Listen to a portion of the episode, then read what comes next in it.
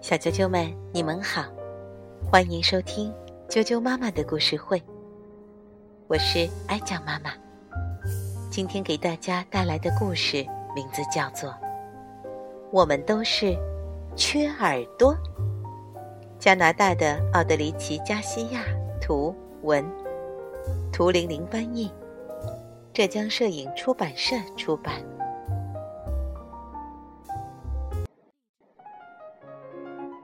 我们都是缺耳朵。绿浓浓森林里，兔子家来了一位远方的客人。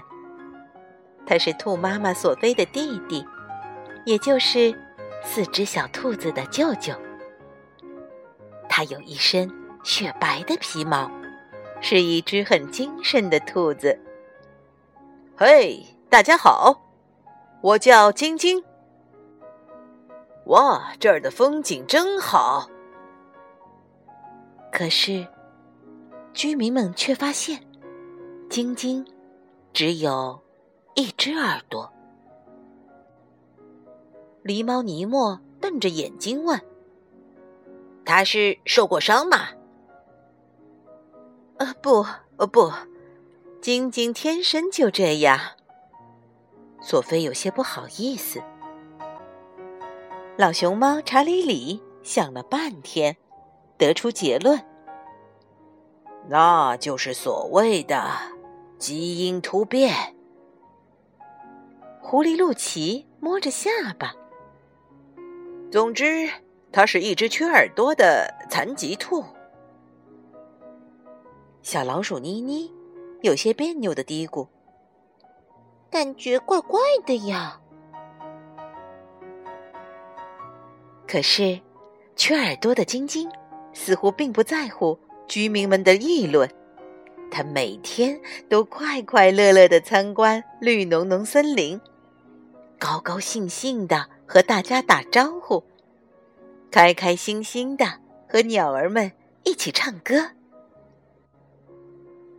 有一天，他在路边的牛奶站发现一大瓶牛奶。这是谁的？呃，应该是老查理的吧。他年纪大了，总忘记东西。野猪科克偷偷的瞄了一眼晶晶的头。哎呀，真的是缺耳朵呀！可可忍不住又瞄了一眼。下一秒，缺耳朵晶晶已经一阵风似的跑了。我把牛奶给老查理送去。远处传来晶晶精神抖擞的声音：“哎呦，跑得可真快！”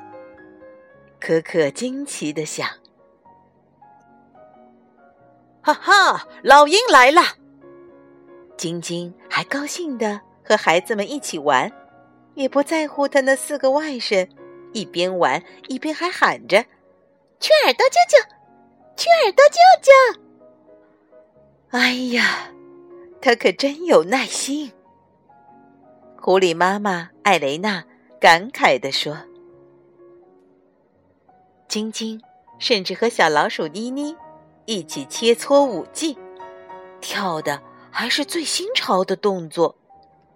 哎呀，酷极了！”妮妮怪不好意思的。红着脸想。有一天晚上，晶晶被窗外的一点红光惊醒了。她用鼻子嗅了嗅，立刻从床上跳了起来。着火了！晶晶跑得飞快，简直比射出去的箭还快。她左右手各拎了一个水桶。向着火的地方冲去！救火了！救火了！大伙儿看见火光，感到很害怕。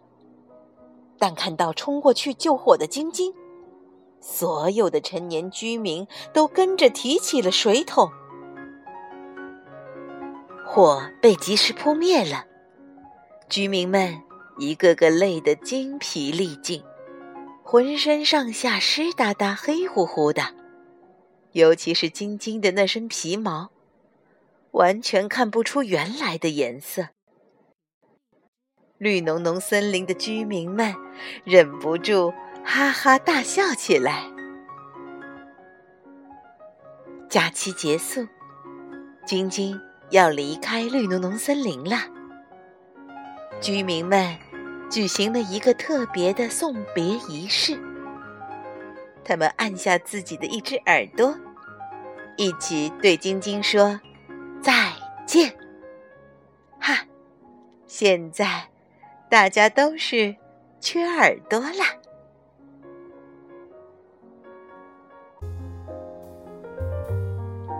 小啾啾们，我们总是特别注意那些。身体有缺陷的人，觉得他们不正常。